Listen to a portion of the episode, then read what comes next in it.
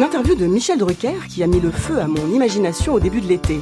Après 54 saisons de télé, l'ex-gendre idéal de l'ORTF confiait avoir rencontré récemment des patrons de chaîne, histoire d'assurer ses arrières au cas où ça ne collerait plus avec France 2. Le gars a 75 ans et parle même de refaire de la radio l'an prochain.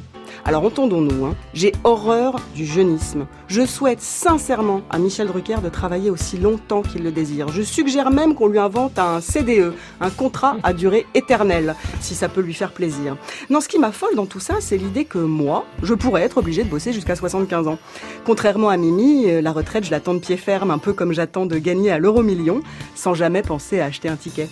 Comme je n'ai pas la moindre idée d'où j'en suis dans mes trimestres, oui, je vous ai dit que j'avais une phobie administrative.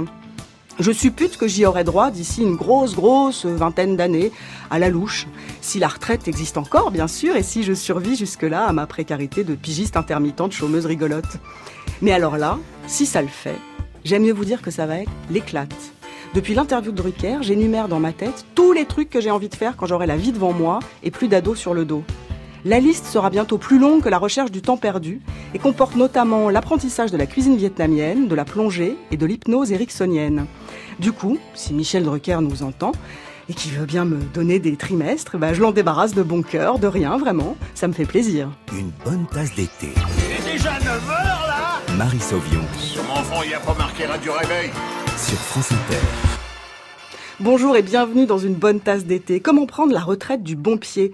Est-elle le séisme que certains redoutent, le nirvana que tant d'autres espèrent, ou simplement une étape de plus dans nos vies de plus en plus longues?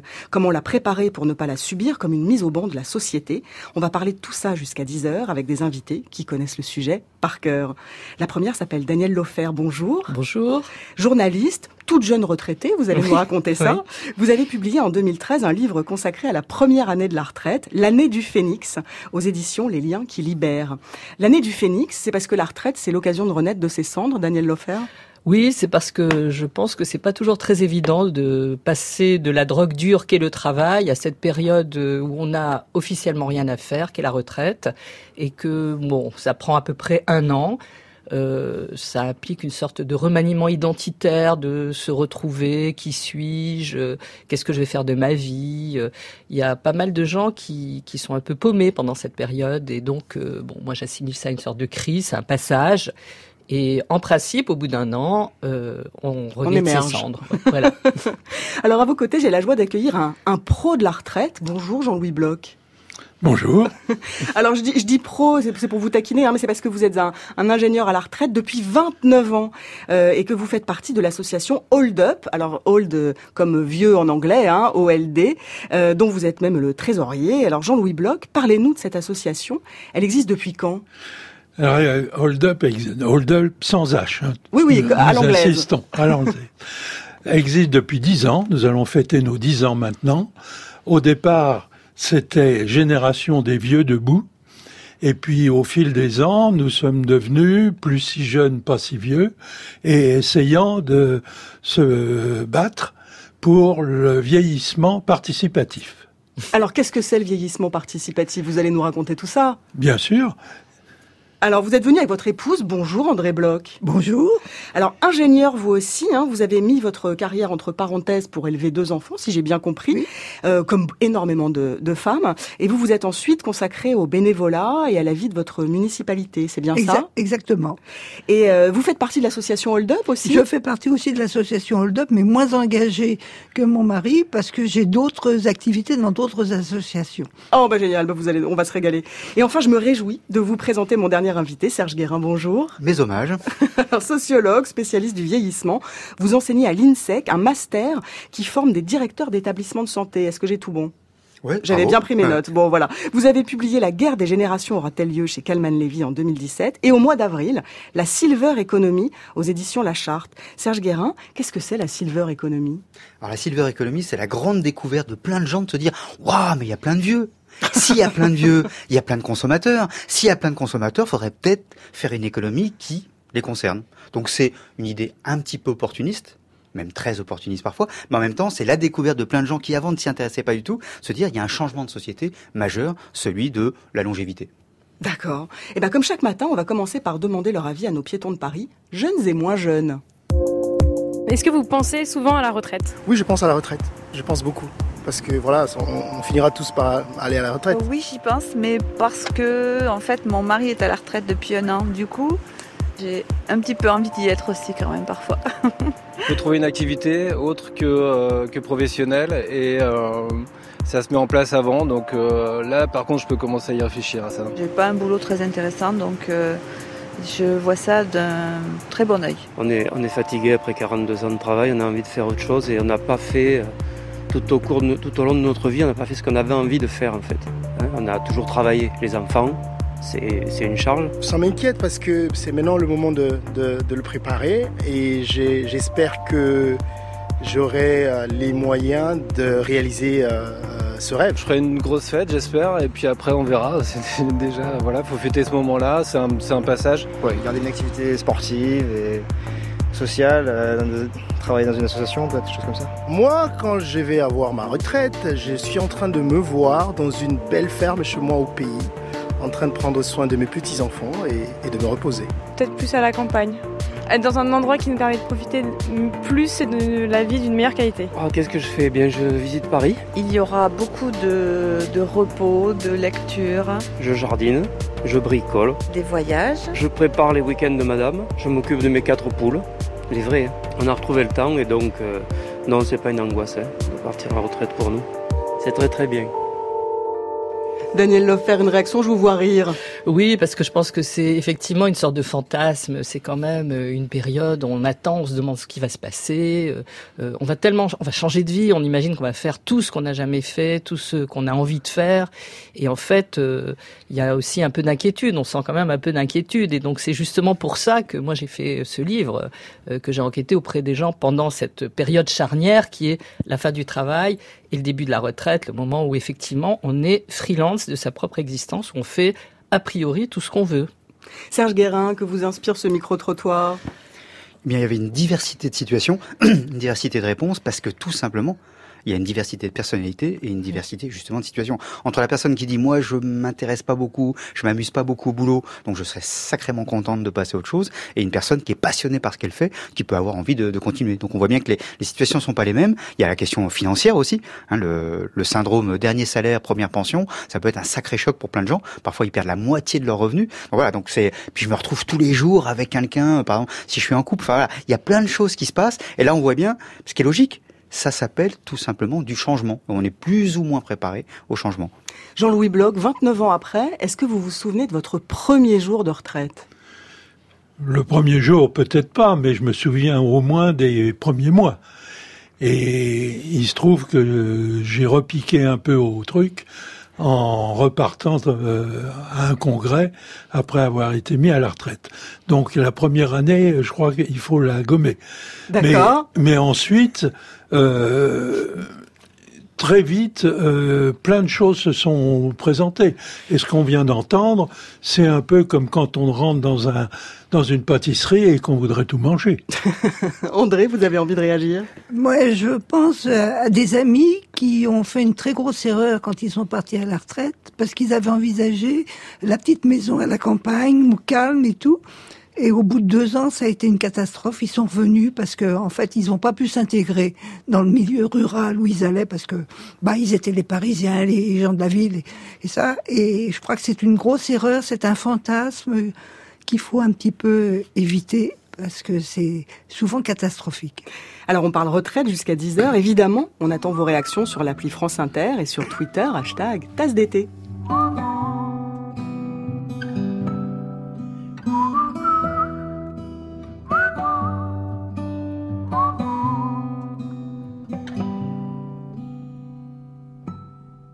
Flot de l'âme qui m'entraîne, qui vient, qui part, qui partirait bien loin de la scène.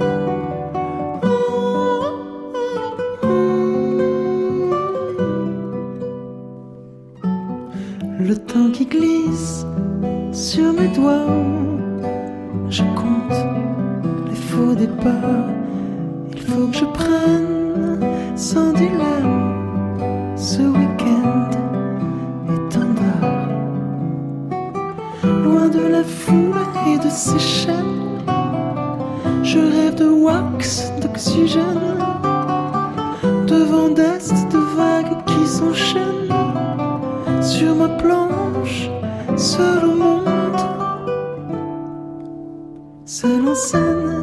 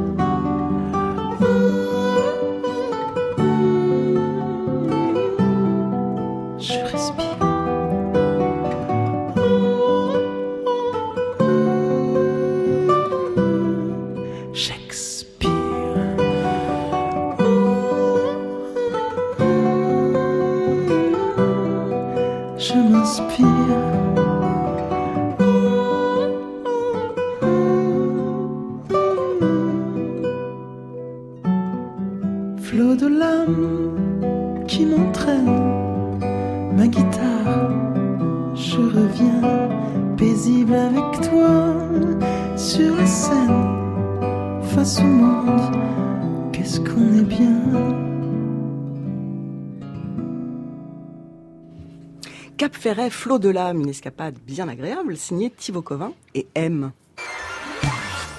France Inter. Marie Sauvion. J'ai l'impression que les vacances vont enfin commencer. Vous reprendrez bien une bonne tasse d'été Bienvenue dans une bonne tasse d'été si vous nous rejoignez maintenant. On se demande ce matin comment attaquer la retraite du bon pied avec la journaliste Danielle Lofer, le sociologue Serge Guérin et André et Jean-Louis Bloch de l'association Hold Up. Alors vous nous connaissez, on est toqué des chansons qui disent la vérité vraie sur la vie. Et ben celles qui parlent de la retraite, elles sont pas piquées des verres. Oh là là, c'est long, la retraite. Oh là là, c'est long. Ça te rend gaga, la retraite. La retraite, c'est con. On va se faire bronzette le long de la croisette.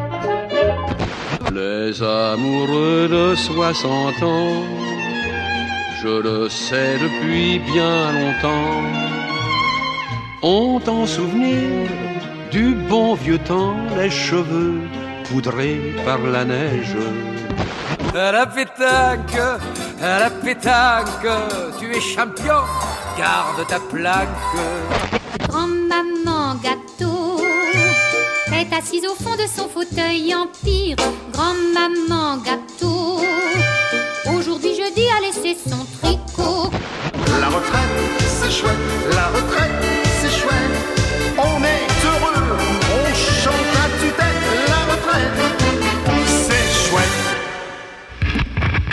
Le pot pourri de l'horreur. Merci l'équipe, on dirait un bizutage. Alors c'était Gilbert Bécaud, Jean Constantin, Maurice Chevalier, Andrex, Lisette Jambet et Pierre Péribois et son orchestre. Mais quel bonheur Daniel Lofer, quand vous avez commencé à interroger des gens euh, euh, sur leur première année de la retraite, hein, pour votre livre L'année du Phénix, en fait ils ont tous commencé par vous parler dans le détail de, leur, travail. Bah Ouais. oui. Oui, oui, oui, c'est assez étonnant en fait. Euh, Je voulais leur euh, parler de, qui me parlent de ce changement, qui vivaient tous plus ou moins bien.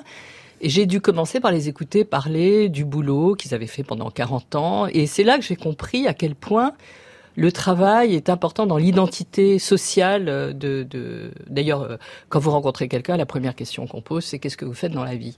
Et donc, passer de ce statut à, ce- à celui de retraité qui n'a pas de sens finalement parce que retraité euh, C'est pas un métier. c'est pas un métier. Les gens veulent pas être retraités souvent pardon mais au début en tout cas ils assimilent ça à vieux qui fait rien qui est en retrait de la société.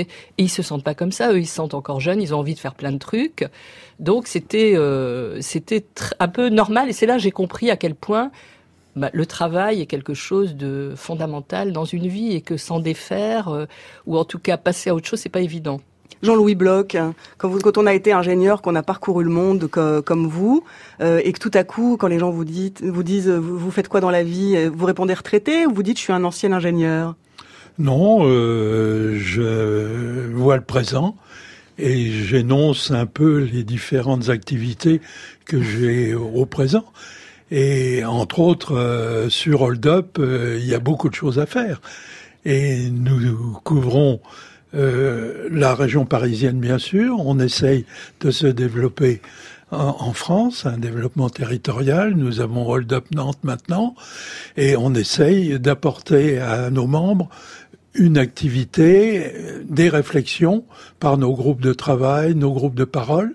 J'y reviendrai peut-être tout à l'heure. Bah. Mais il y a de quoi être euh, rempli, remplir sa journée sans problème. Vous êtes combien de membres à Hold Up? Nous sommes 200. D'accord. De, pour quel âge- de l'instant- quel âge à quel âge? Alors ça commence dans les années les septuagénaires et puis maintenant nous avons euh, des nonagénaires et même quelques centenaires. Et d'ailleurs nous avons organisé au Conseil économique et social il y a en 2015 un congrès les apprentis centenaires. Serge Guérin, dans une société où on se définit largement hein, par, le, par le travail, euh, vous comprenez qu'on se sente perdu quand, quand arrive le moment de la retraite? Oui, il y a de quoi. En effet, on est construit. Notre raison sociale première, c'est mon utilité. Et mon utilité, d'abord, elle se définit par rapport à mon activité professionnelle. Les gens se réduisent d'ailleurs souvent à ça, alors même que même quand ils travaillent, ils ont une identité beaucoup plus large, beaucoup plus multiple. Et même aujourd'hui, vous le savez aussi bien que moi, on a même en termes d'activité professionnelle, parfois on en a plusieurs. Mais n'empêche que on, est réduit comme ça. Et ce, et ce passage-là, c'est donc un moment très particulier puisque j'ai un statut institutionnel. Je suis retraité, mais en même temps, ça résume en rien ma personne. Y a 17 millions de retraités, il y a pas, il y a 17 millions différentes de vivre sa retraite. Et puis encore une fois, c'est très lié à mon avant. Si j'ai eu une vie passionnante, si j'ai une vie ouverte au monde, pourquoi du jour au lendemain je m'arrêterais? Pourquoi je ne serais pas ouvert au monde? Pourquoi je continuerais pas dans le tissu associatif ou autre? Si en revanche j'ai eu une vie un petit peu appauvrie, un petit peu fermée, c'est pas sûr que du jour au lendemain je puisse m'ouvrir au monde justement. Donc c'est beaucoup lié à, ma personnalité, c'est beaucoup lié à, à mon parcours. Et puis l'autre élément dont il faut quand même avoir avoir très très conscience, c'est que les gens que je connais, c'est globalement les gens que je fréquente professionnellement. Gérard, que j'ai détesté pendant 20 ans, du jour au lendemain que je pars à la retraite, il me manque. Ce con de Gérard, je n'ai rien contre les Gérard, évidemment, ce con de Gérard me manque parce que je le vois plus. Euh, on perd en moyenne 50% de ses contacts quand on arrive à la retraite. Donc si en plus on déménage, alors là évidemment on, dé- on démultiplie encore sa perte de contact. Donc c'est ça aussi la retraite. C'est d'un seul coup, mais je vais voir qui? Je vais voir comment Et puis je suis qui? Et d'ailleurs le- l'expression assez violente d'ailleurs, c'est on parle des inactifs. Il y a même des gens très très hauts dans l'État qui parlent comme ça des inactifs. D'ailleurs, mais ces gens-là finalement servent pas à grand chose. Mais vo- Voir nous coûte un pognon de dingue. Et par ailleurs, euh, peuvent nous coûter très cher. Je rappelle quand même que les retraités ont cotisé avant. Donc d'une certaine manière, on pourrait dire que c'est un, un, salaire décalé. remboursement. Hein voilà, c'est pas des gens qui ont, qui ont rien fait pendant 42 ans, qui puis d'un seul coup, voilà. Donc c'est aussi des gens qui ont cotisé pour ceux qui étaient à la retraite, et le jour où ils sont à la retraite, d'autres cotisent pour eux. C'est un peu ça le système, ce qui fait d'ailleurs qu'il crée aussi un lien intergénérationnel et même une solidarité intergé- intergénérationnelle très forte. Daniel Lofer, dans votre livre L'année du phénix, il y a un de vos témoins, euh, Fabrice, je crois, Oui. qui fait une grosse dépression la Oui, première oui. année de sa retraite. Oui, parce que lui, effectivement, euh, il était euh, proviseur, euh, il avait pas mal bourlingué et il avait gardé la, la maison dans laquelle il avait débuté sa carrière comme instituteur, où il passait ses vacances tous les étés. Et il s'était dit, quand je serai à la retraite, j'irai m'installer là-bas. ce qu'il a fait, il a fait des travaux, il s'est installé, il était très content de revenir dans son petit village, enfin son petit village. S'il m'entend, il va être furieux. C'est pas vraiment un village.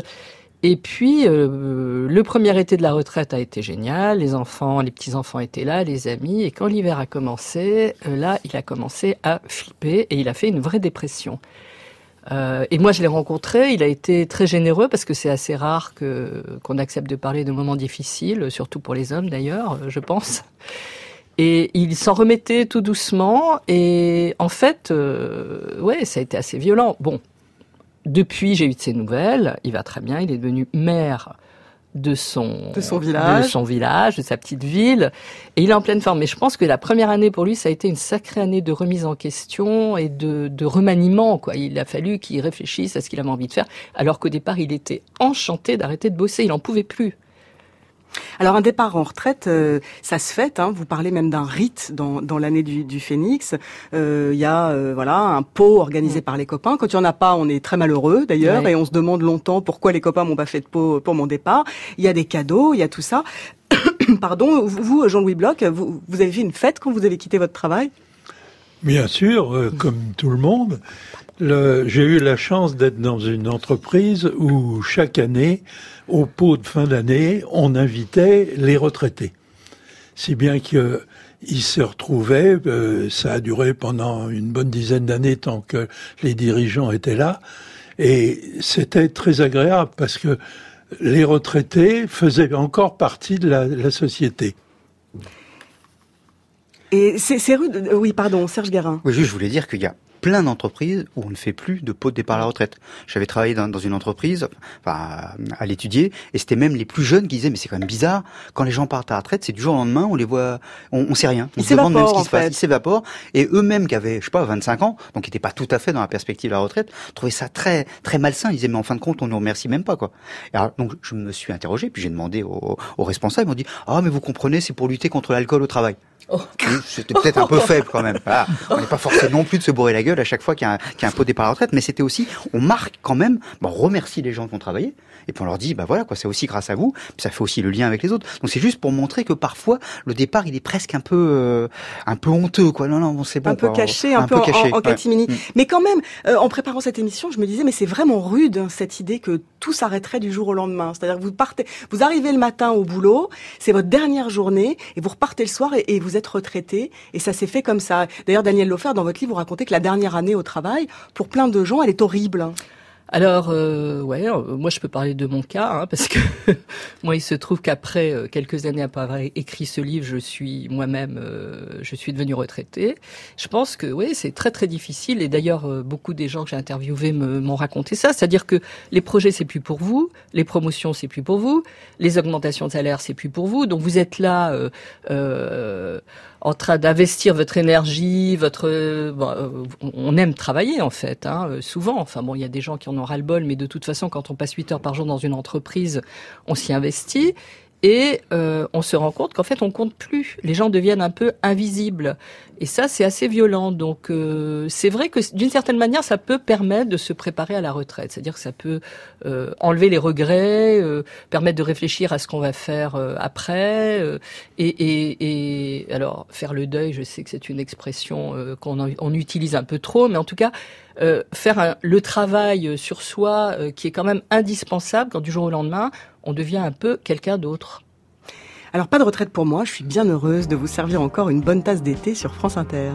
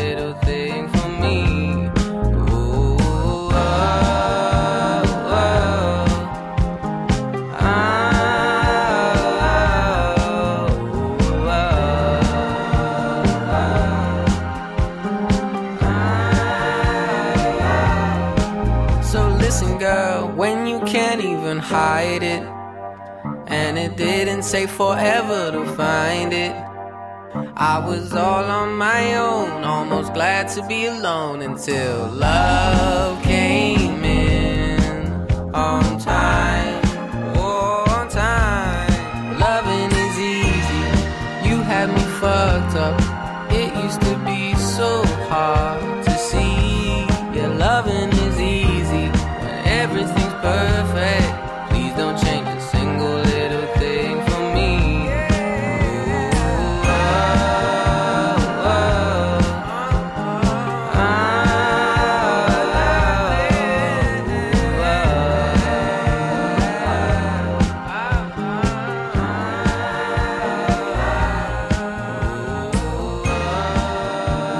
Loving is easy. C'est vrai que c'est facile d'aimer ce titre de Rex Orange County et Benny Sings. Merci à Muriel Pérez pour cette programmation musicale. France Inter, Earl Grey, bergamote, jasmin. Marie Sauvion, Vous prendrez bien quelque chose une bonne tasse d'été. Une bonne tasse d'été, le retour. On fait des plans sur la comète pour organiser nos retraites au mieux avec Jean-Louis et André Bloch de l'association Hold Up, le sociologue Serge Guérin et la journaliste Danielle Loffer. Il y a un film assez formidable sur le sujet. Je vous laisse en découvrir un extrait. C'est quoi ça? Un pause. Bah oui, je, je vois bien. Ça vient d'où? C'est cadeau de départ. Ah bah dis donc. C'est vrai que c'est vachement mieux qu'un micro-ondes ou qu'un écran plat. Ils sont pas foutus de ta gueule. Bah non, c'est des copains, ça fait quand même 10 ans qu'on se connaît. Comment ça C'est sûr. On voit que vous avez su créer des affinités. Bref, maintenant que t'es à, à la maison pendant 24 heures sur 24, t'as prévu quoi? C'est sûr, t'as de quoi faire. hein. Ah bah, dis donc. Une pièce. C'était un extrait de Mammouth de, de Kervern et, et d'Elépine. Évidemment, vous avez reconnu les voix de, de Yolande Moreau et, et de Gérard Depardieu, voilà, qui s'était fait offrir un très beau puzzle par ses amis qui le connaissent si bien pour sa retraite. Mais j'aime bien cet extrait parce qu'elle lui dit, t'as prévu quoi? Et cette idée de projet, cette idée qu'il va falloir se projeter et prévoir des choses, elle est très importante, j'ai l'impression, quand on prépare sa retraite. Jean-Louis Bloch, je sens bien que vous avez été un homme de projet toute votre vie. Euh, et 29 ans de retraite, vous avez encore des projets. Oui, bien sûr, mais je voudrais revenir sur la dernière année, puisque c'est le sujet. Quand on part, on a toujours envie de transmettre. Oui. Et on a plein de choses. Et si on trouve pas des récepteurs pour notre transmission, c'est là que ça colle pas. Et je pense que à Hold Up, on utilise un certain nombre de compétences et d'habitudes de la vie professionnelle pour intervenir dans différentes entités. Alors lesquels? Racontez-nous concrètement Nous ce que vous par faites. exemple, comme l'a dit Serge tout à l'heure, euh, très silver. Bien que argent pour nous, euh, c'est pas tellement le, le- la tasse de thé ou la tasse de thé.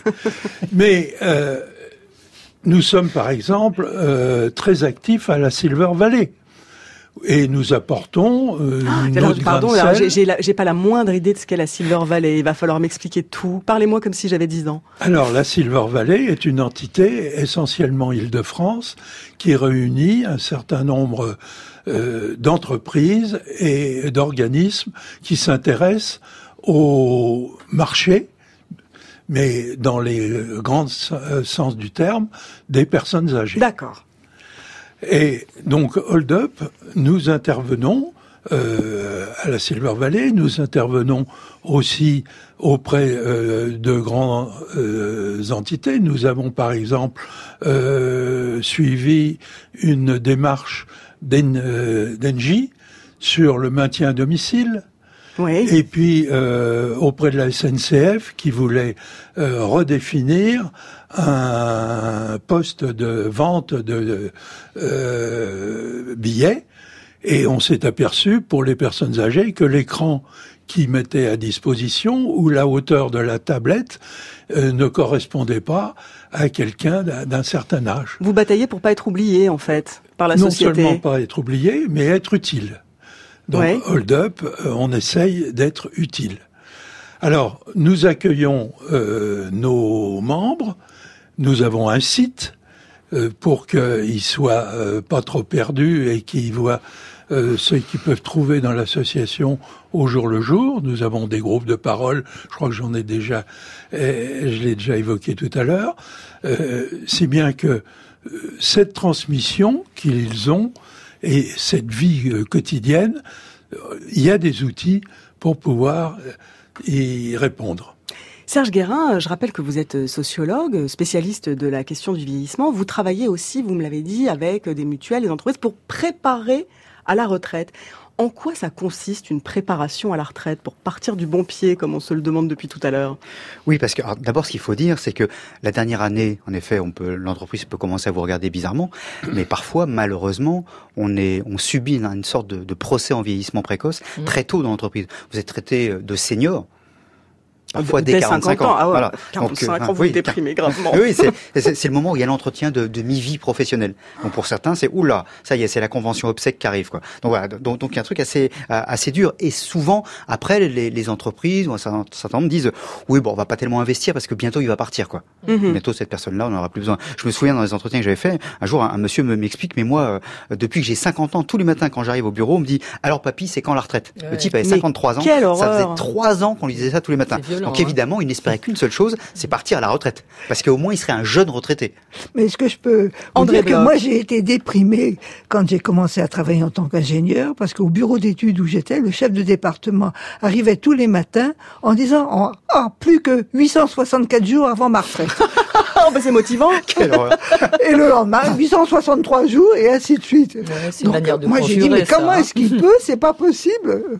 Donc vous voyez, il y a l'autre euh, Il y a l'autre côté, tout à fait. Donc justement, ces notions de préparation, elles sont pour dire aux entreprises et aux gens, mais quelques années avant, réfléchissez-y, prévoyons les choses, pensons-y, qu'est-ce que ça va être Et ça ne veut pas dire que ces personnes-là vont du coup se sentir retraitées et plus travailler, mais au contraire, se sentant un peu plus au clair sur ce qui va se passer, sont plus à l'aise dans l'entreprise et plus à l'aise pour, pré- pour préparer la suite. Alors c'est vrai que souvent, moi par exemple, j'avais des gens qui me disaient, oh, vous inquiétez pas, moi tout est prévu. Et là, surtout si c'était un homme, je m'inquiétais beaucoup pour la personne. Je disais, ouais, non, mais c'est bon, j'ai plein de trucs à faire. Mais c'est quoi les trucs à faire? Je vais bricoler, je vais faire du puzzle, que sais-je encore? En fin de compte, ça. Et puis de- des gens, plutôt des femmes, qui disaient, mais moi de toute façon, je fais déjà plein de choses à côté. Donc voilà. Tout dépend des personnes, et encore une fois, mais si on n'est pas capable de se projeter un minimum, un minimum, on se retrouve avec le puzzle. Alors, c'est la question, par exemple, de, euh, mais qu'est-ce que je vais faire si je suis en couple?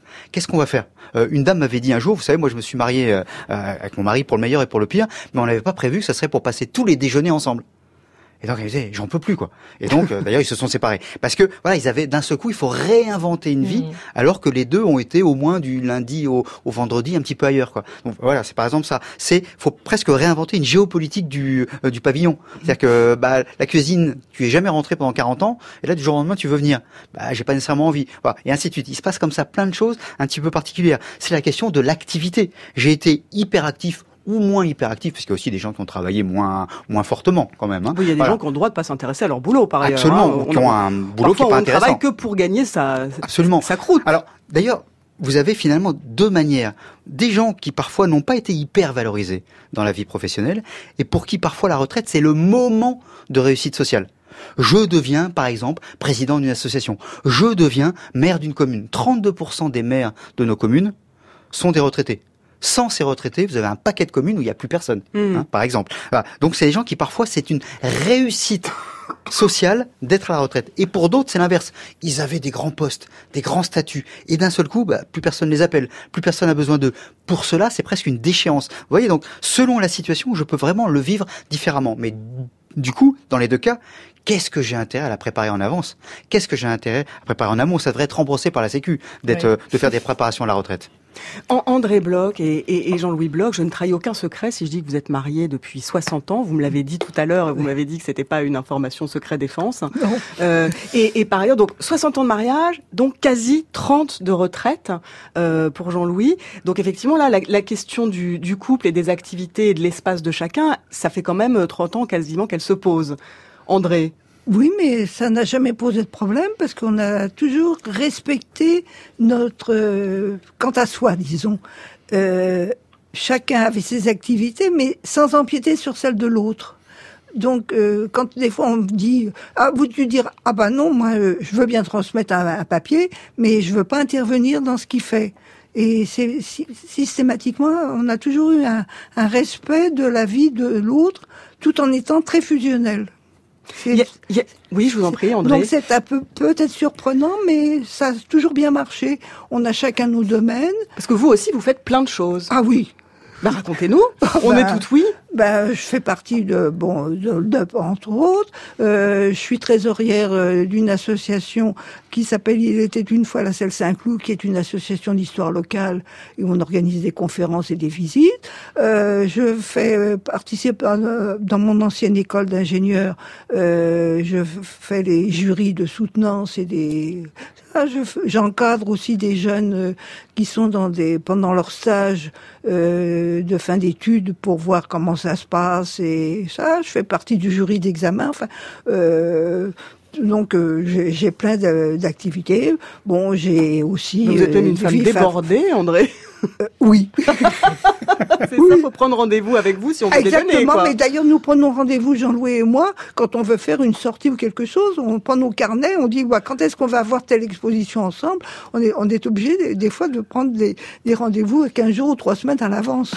Allez, on va écouter un groupe de vieux qui n'a pas l'intention de prendre sa retraite. Je vous laisse savourer.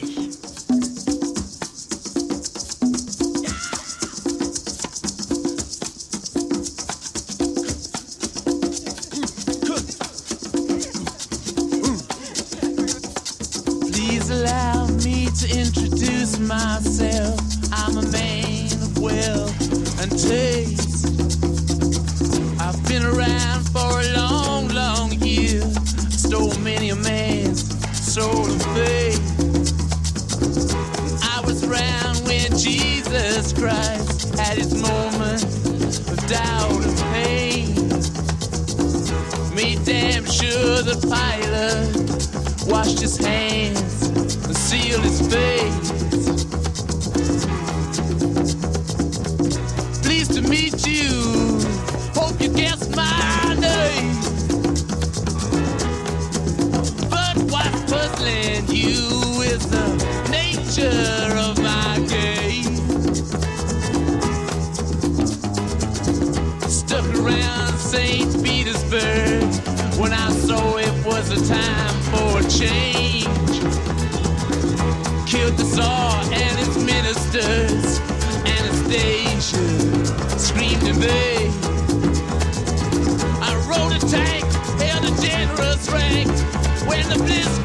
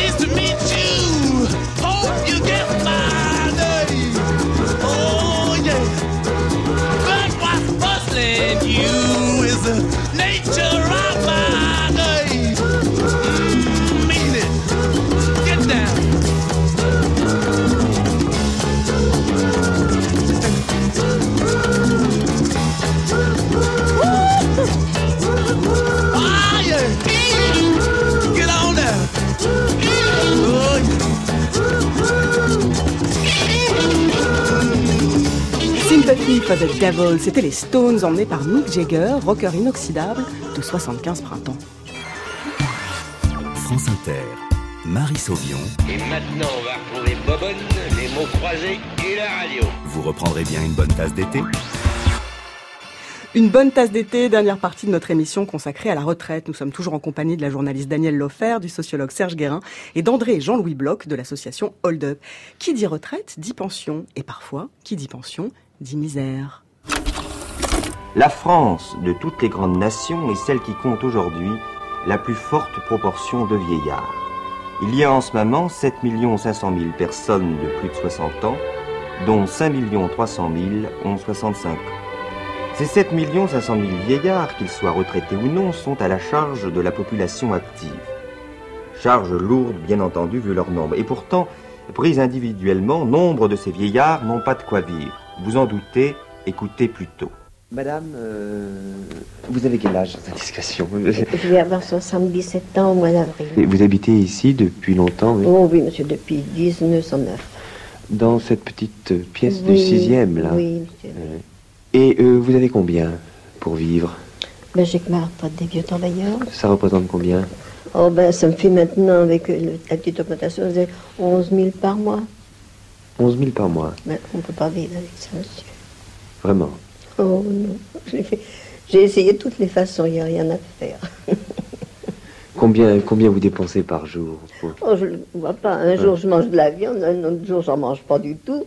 Et puis voilà. Incroyable archive de 1962 où les retraités sont désignés comme des vieillards à partir de 60 ans, les seniors apprécieront, et où l'on parle d'eux comme d'une charge, une charge lourde. Serge Guérin, vous hallucinez ou vous hallucinez? Non, j'hallucine pas du tout.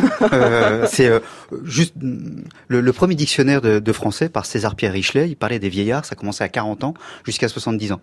Donc c'était en D'accord. 1681. Mais parce que selon la période où je suis, bah, évidemment le, le rapport à l'âge est différent. Des gens de 60 ans dans les années 60 ne ressemblent en rien aux gens de 60 ans d'aujourd'hui. L'âge a rajeuni. Ça on n'a toujours pas compris. On a gagné globalement 20 ans quoi. Là nos deux là tous, tous les deux. Bah, 87 ans. Mais il fait pas du tout 87 ans.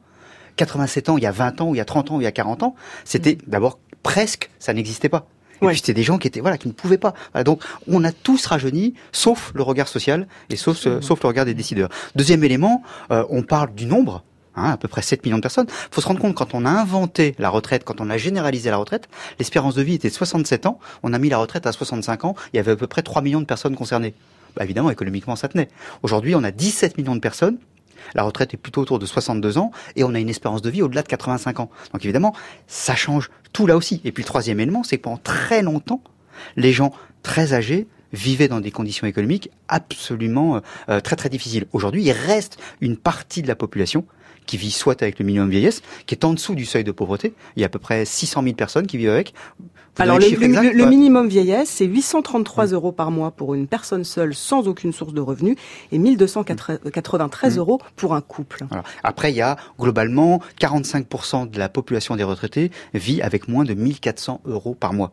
C'est cela certains appellent des privilégiés par ailleurs. C'est avec les histoires de CSG et tout ça. faut aussi se rendre compte de ça. La réalité économique aujourd'hui, c'est qu'une grande partie des retraités vivent avec très peu. Et puis, euh, l'autre élément aussi, c'est que je vis avec très peu, je fais plein de choses à côté, comment je me débrouille avec tout ça. Et puis l'autre chose, 1962, c'est super que vous ayez pris 1962, parce que 1962, c'est la date de ce qu'on appelle le rapport Larocque. Pierre Larocque, c'est celui qui avait inventé techniquement la sécurité sociale en 44-45. Et il, fait un rapport en 62, il dit, mais on a oublié un truc, c'est les vieux. Parce qu'en 44-45, il y avait peu de gens âgés. Et là, d'un seul coup, il dit, faudrait peut-être quand même qu'on prévoit quelque chose, et entre autres un, un autre risque pour prendre en compte cette question-là. Rapport 1962, on est en 2018, toujours rien n'a été fait. Vous voyez, donc c'est aussi tout ça. C'est que ça fait plus de 50 ans et que finalement on a assez peu avancé sur ces choses-là, même si heureusement il y a beaucoup moins de gens à la retraite qui sont dans les situations de- des années 60. Mais on risque d'y revenir parce que les retraites sont en train de baisser très sérieusement. Daniel Lofer, dans votre livre L'année du phénix, euh, vous dites hein, toutes les questions qu'il va falloir se poser avant la retraite. La question financière, évidemment, elle est d'importance. Alors, ce qui est intéressant, c'est que, en fait, moi, les gens euh, n'ont pas parlé d'abord d'argent. En fait, c'est vrai qu'il y en a beaucoup parmi ceux que j'ai rencontrés qui ont été obligés, par exemple, ceux qui habitaient à Paris. Il y a une femme qui habitait à Paris, qui n'était pas propriétaire de son appartement d'ailleurs, qui est partie vivre euh, en Vendée. Mais je pense que, enfin, moi j'ai rencontré les gens à un moment euh, de, de crise un peu psychologique, et c'est vrai que la première année de la retraite, ils se posaient pas cette question-là. Même si, effectivement, je leur ai demandé après euh, quels étaient leurs revenus, et euh, euh, quand on dit que ce sont des privilégiés, euh, moi j'ai des cheveux qui se dressent sur la tête, parce que en fait, les, les, les, les retraités que j'ai rencontrés, moi en tout cas, qui étaient de milieux socio-professionnels, qui étaient quand même pas, euh, euh, c'était les plus bas, euh, ils avaient quand même des revenus qui avaient considérablement diminué. Mais la première année de la retraite, c'était pas vraiment ça qui les préoccupait. Alors on va parler du bénévolat, mais alors une qui n'a pas envie d'être bénévole, eh ben c'est Paulette. Écoutez, monsieur Pitou, je sais que Jérémy et le petit bougnoul vendent de la drogue dans la cité, je les ai vus l'autre soir. Mais je vous promets que je ne ferai pas d'histoire si vous me donnez du travail. J'ai même pas de quoi me payer à manger. J'ai travaillé toute ma vie, j'en ai marre. Il doit y avoir une place de libre, puisque Jérémy s'était serré. Et vous avez toute la marée chaussée aux fesses. De quoi Et que Mais qui va se méfier de moi Écoute, euh, Paulette. ouais. C'est la première fois qu'une petite veille vient me proposer de bosser pour moi.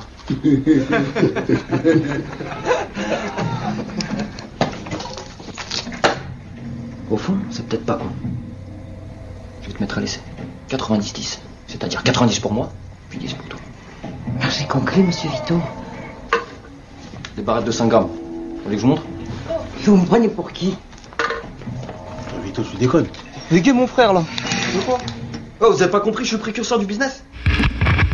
Tout le monde aura reconnu la voix de Bernadette Lafont dans Paulette, une comédie réalisée par Jérôme Enrico en 2013. Alors sans aller jusqu'à devenir dealer, hein, euh, les retraités sont-ils obligés d'arrondir leur, euh, leur fin de mois? Il y a une vraie, il y a une vraie misère, une misère scandaleuse, Serge Guérin. Oui, alors les- gens euh, essaient d'arrondir leur fin de mois pour deux raisons. Ça permet aussi de maintenir du lien social, et puis par ailleurs, ça, ça amène des revenus. Globalement, aujourd'hui, sur les 17 millions de retraités, vous avez à peu près 600 000 personnes qui cumulent emploi-retraite, ce qui avant était un peu compliqué. Aujourd'hui, c'est très facile. Encore faut-il trouver des gens qui vous prennent. Et puis vous avez des gens qui se sont mis en auto-entrepreneur. Alors évidemment, et puis vous avez aussi des gens qui travaillent au noir. À peu près, il y a à peu près en tout on va dire 2 millions de personnes qui aujourd'hui ont une activité euh, rémunérée. Et donc, ce sont des personnes qui essaient de rajouter un petit peu de beurre dans les épinards. Mais là aussi, vous avez des experts. Quand on leur demande, euh, ils sont super ingénieurs là, comme notre couple. Eh bien, évidemment, eux, ils peuvent être, disons, assez bien rémunérés. Puis vous avez des gens qui finalement n'ont pas une compétence énorme, et eux, ils vont plutôt vendre du temps. Mhm. Euh, aller euh, promener les chiens, aller s'occuper des enfants, que, sais-je encore. Donc voilà, donc il y y, a deux niveaux, mais de plus en plus de gens essaient de rajouter un petit peu de beurre dans les épinards parce que la situation euh, est un petit peu difficile. Ce qui d'ailleurs pose une petite question, c'est que d'un côté vous avez des gens qui ont besoin d'argent et du coup qui peuvent faire moins de bénévolat, et de l'autre côté on a une société qui a besoin de plus en plus de bénévoles. Euh, et donc qui s'inquiètent un petit peu parce que certains qui avant étaient des bénévoles risquent de l'être moins ou plus du tout parce qu'ils ont d'abord besoin d'argent. S'il n'y a pas de protection sociale, il n'y a pas de bénévolat. Si tout le monde a des problèmes de financement des retraites, impossible d'être bénévole à côté. Vous voyez, donc ça pose aussi des petits problèmes de, euh, de vases communicants et Parce de que le société tissu justement. associatif peut s'effondrer si les retraités arrêtent euh, d'y participer. Ah bah, hormis les associations de parents d'élèves qui doivent pouvoir tenir, toutes les autres, il n'y a plus les vieux, il n'y a plus d'associations. C'est aussi bête que ça, parce que le gros de l'engagement, alors il y en a d'autres, et heureusement, il y a des jeunes, des étudiants, tout ce qu'on voudra, des gens. Mais euh, quand on a un emploi, c'est aussi difficile, et ainsi de suite. Mais le gros des, euh, des bénévoles sont en effet, euh, enfin, vont, vont vivre les associations. Alors je prends, je sais pas, lire et faire lire, par exemple, une association où, le- où, où- où les gens vi- viennent faire de la lecture avec les enfants. C'est 18 000 bénévoles qui sont plus là, il n'y a plus d'association. Une association comme Aurore, qui est dans l'inclusion sociale, il y a 800 bénévoles, et ainsi de suite. C'est-à-dire que c'est des structures qui tiennent grâce aux bénévoles. Et attention, ne disons pas, oui, mais si les bénévoles euh, sont bénévoles, bénévoles, ils vont prendre de l'emploi des autres. Mais non, pas du tout. Les bénévoles font développer les associations et ça permet aussi aux associations, du coup, d'embaucher aussi plus de monde. Donc il y a- il y, a un cercle plutôt vertueux. Jean-Louis Bloch, je vais vous laisser la, la conclusion de cette émission. C'est quoi le secret d'une retraite réussie? Je pense que, je l'ai dit déjà, c'est être utile et pouvoir transmettre les compétences ou le savoir que l'on a pu emmagasiner au cours de euh, sa vie, euh, qu'elle soit professionnelle ou même associative avant. Je voudrais juste euh, dire deux petits mots. Nous n'avons pas parlé de la fracture numérique. Et les personnes âgées actuellement sont démunies face à tout ce qui est maintenant la suppression du bonhomme. Et à Hold Up, nous essayons de pallier cette chose-là. Nous avons une formation, entre autres dans les EHPAD, pour des nonagénaires, avec d'ailleurs des étudiants que nous rémunérons. C'est très important. On nous balance tout le temps des choses sans euh, papier et le, la personne âgée est complètement perdue.